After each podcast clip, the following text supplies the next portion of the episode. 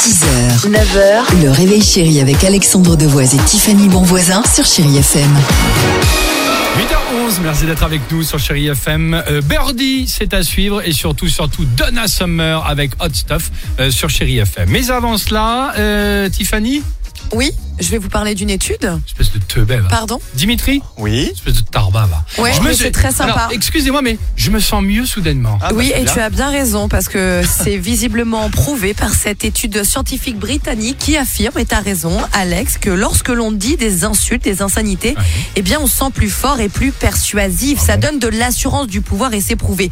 Par exemple, regardez, quand vous vous cognez le- l'orteil Oui. sur votre euh, lit, sur le coin du lit, Ouais, ça oui. fait très Coin mal. du Qu'est-ce pied. que vous faites en premier Ah, Eh ben putain. on dit, Ah ouais, par voilà, exemple, tu l'as dit. excusez-moi, mais, ah, putain. Eh bien, c'est ça, ça soulage et il y a un pouvoir hyper algésique, c'est-à-dire qu'on a une plus grande tolérance à la douleur et on la réduit et ça nous soulage.